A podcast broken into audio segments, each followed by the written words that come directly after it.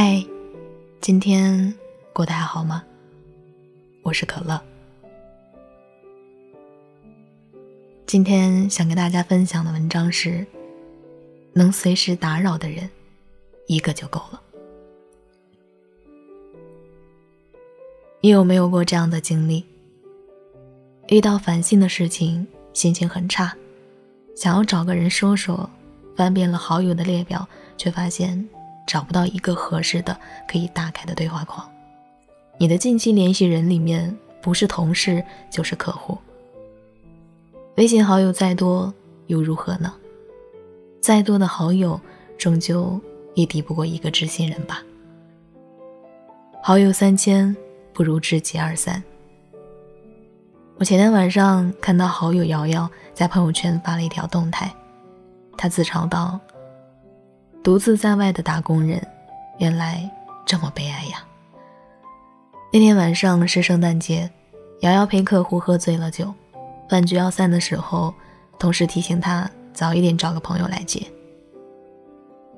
瑶瑶翻遍了通讯录，才发现自己没有一个关系好到可以在深夜毫无顾虑的去打扰的人。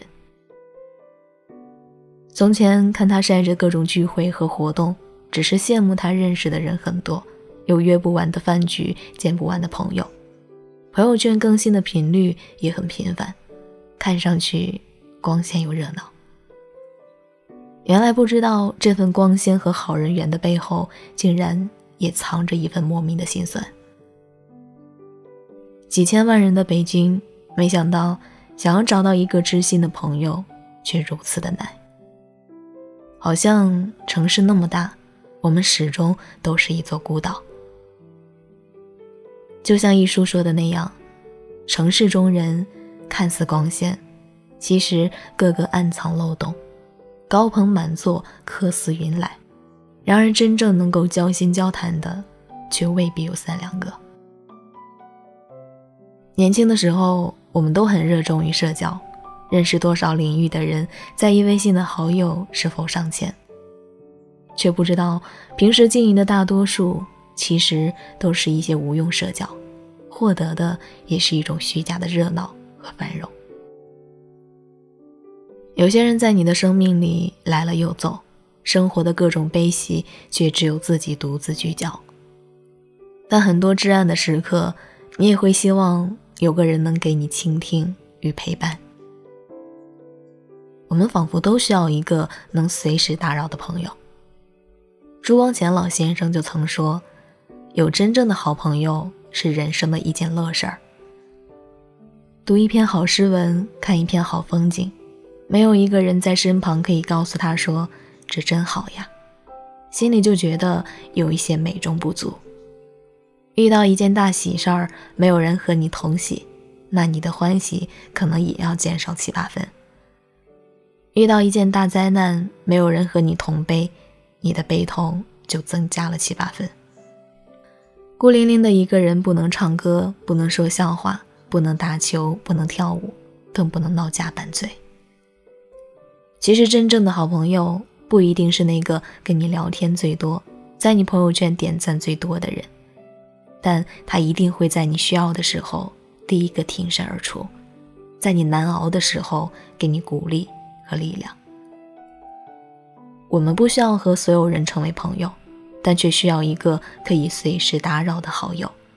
《阿甘正传》里面有个观点，我十分喜欢。我不觉得心智成熟是越来越宽容涵盖，什么都可以接受。相反，我觉得那是一个逐渐剔除的过程，知道自己最重要的是什么，知道不重要的东西又是什么。前几天清理好友列表。发现自己屏蔽了很多人的朋友圈，也学会选择性的屏蔽一些消息。年龄越大，便越来越懂得，真正的社交应该是拿大部分精力来重点经营最关键、最重要的关系。三两知心好友胜过万千点头之交。也正如三毛所说，知音能有一两个就已经很好了，实在不必太多。朋友之乐。贵在一份踏实和信赖。我们会遇见很多人，我们也会跟很多人有交集，甚至成为朋友。但真正的友情和爱情是一样的，珍贵也奢侈。那些总在消耗你、那些对你不够真心实意的人，没有必要花心思去交往。关系没那么要好的，也不用刻意的维持点赞之交。那些三观不合甚至负能量爆棚的人，可以选择避而远之。人的时间和精力都是有限的，我们应该把自己的真心和热情留给真正对你好的人。那些在大雨之中为你撑伞的人，陪你彻夜聊天的人，陪你哭过的人，不远千里坐车来看望你的人，总以你为重的人，他们组成了你生命当中一点一滴的温暖。他们让你感受到这个世界的温柔，也让你有勇气去抵抗生活的艰难。如果是真心的朋友，就多主动联系联系吧，多花时间和心思走进他的内心和生活吧。友情和爱情是一样的，也是需要用心经营的。在《老友记》里有句很经典的台词：“生命里恋人们来来去去，但朋友永远是朋友。”希望你的生命当中也会遇见这样一个人。兜兜转转很多年，依然陪在你身边，在他面前不需要甜言蜜语，更不需要故意讨好。他会在你快乐的时候分享你的喜悦，更会在你艰难的时候给予你力量。好了，今天的文章就分享到这里了，祝你晚安，做个好梦。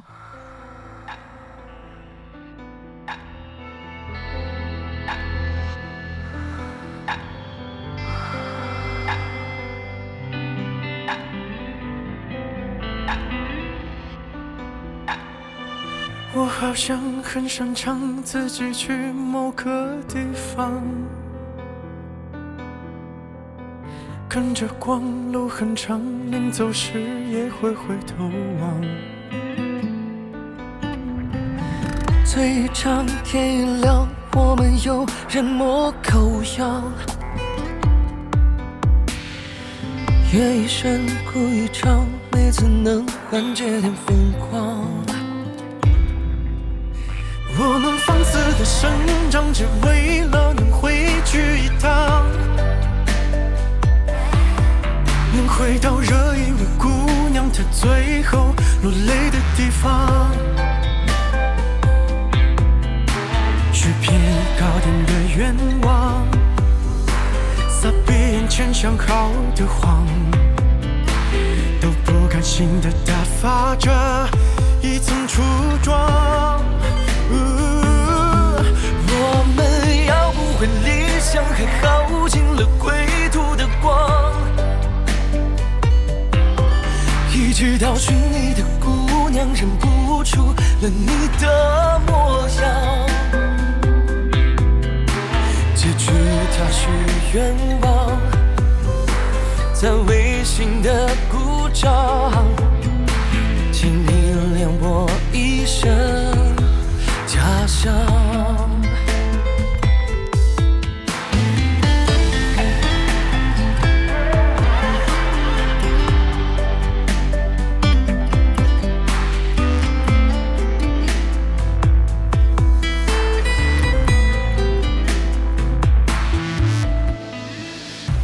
都好像很擅长让自己困在远方。纸一张，字一张，藏着我无畏的模样。我们放肆的生长，只为了能回去一趟，能回到这